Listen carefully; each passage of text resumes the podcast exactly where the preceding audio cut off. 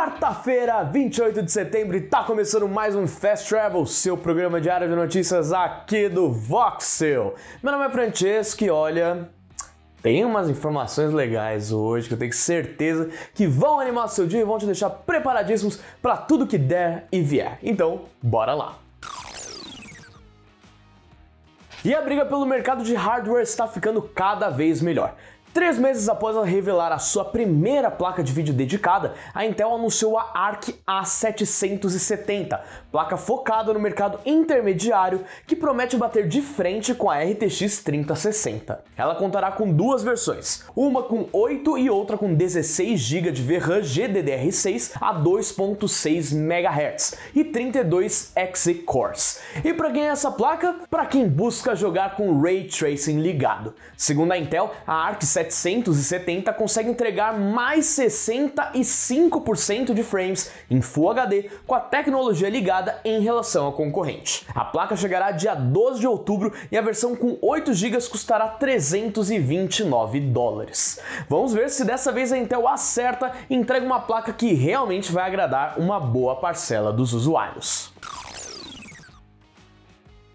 Vamos falar de jogo que vem por aí? Então vamos começar com Overwatch 2. O game que será lançado dia 4 de outubro gratuitamente terá uma grande mudança em relação ao seu antecessor: desbloqueio gradual de heróis. Para contornar um problema que o primeiro jogo tinha de muitas opções para quem não entendia nada, a Blizzard divulgou em seu blog que iniciantes terão acesso limitado a alguns modos de jogo, heróis e outros. O intuito é ir apresentando aos poucos o título e fazer com que todo mundo esteja na mesma página quando a hora do vamos ver chegar. Quem não tiver interesse nesse começo lento poderá pular tudo jogando com grupos de amigos. O único modo que será restrito mesmo assim é o competitivo competitivo, que vai exigir o cumprimento de algumas missões para ser liberado. Além disso, a empresa também contou mais sobre a nova infraestrutura feita para ajudar e proteger a integridade dos jogadores e promover comportamentos positivos, chamada Defense Matrix, e afirmou que os jogadores deverão vincular um número de telefone às suas contas da Battle.net para maior proteção. O game será lançado na próxima terça-feira e estará disponível para PlayStation 4 e 5,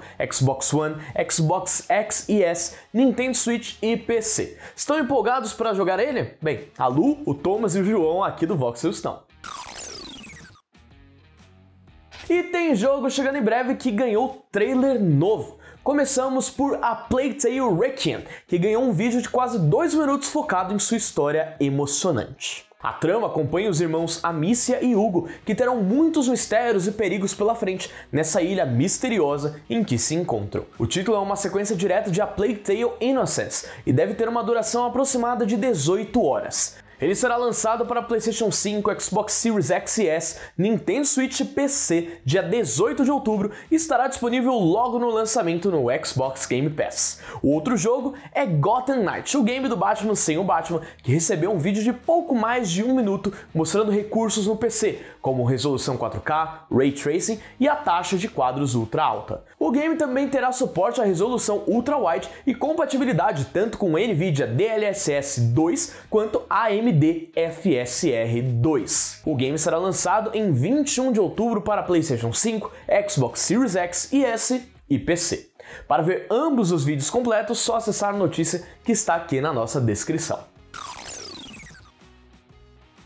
Lembra que eu disse que a gente ainda ia falar muito sobre o vazamento de GTA 6? Então, bora para mais uma. O jovem de 17 anos acusado de invadir a Rockstar e divulgar ilegalmente vídeos do próximo jogo da empresa já está preso em um centro de detenção juvenil em Londres. Ao se apresentar ao Tribunal Juvenil de Highbury Corner, ele negou ter usado seu computador para atividades criminosas. Mas esse não é o ponto mais interessante disso.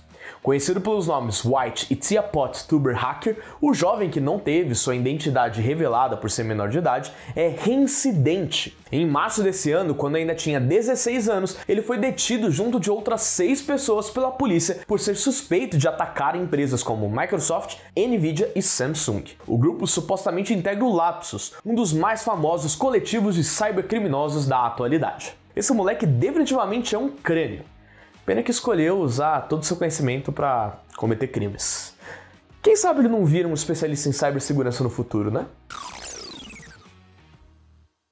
E muito obrigado a todo mundo que acompanhou o Fast Travel, seja aqui no YouTube ou nas plataformas digitais de áudio através do Sidecast. Se gostou, deixa o like, se inscreve no canal, ativa o sininho, vê os outros vídeos que a gente está postando, vai lá no site, tem um monte de coisa, tem um monte de resenha, um monte de review para você ver, eu tenho certeza que você vai gostar e até vai descobrir uns joguinhos por aí.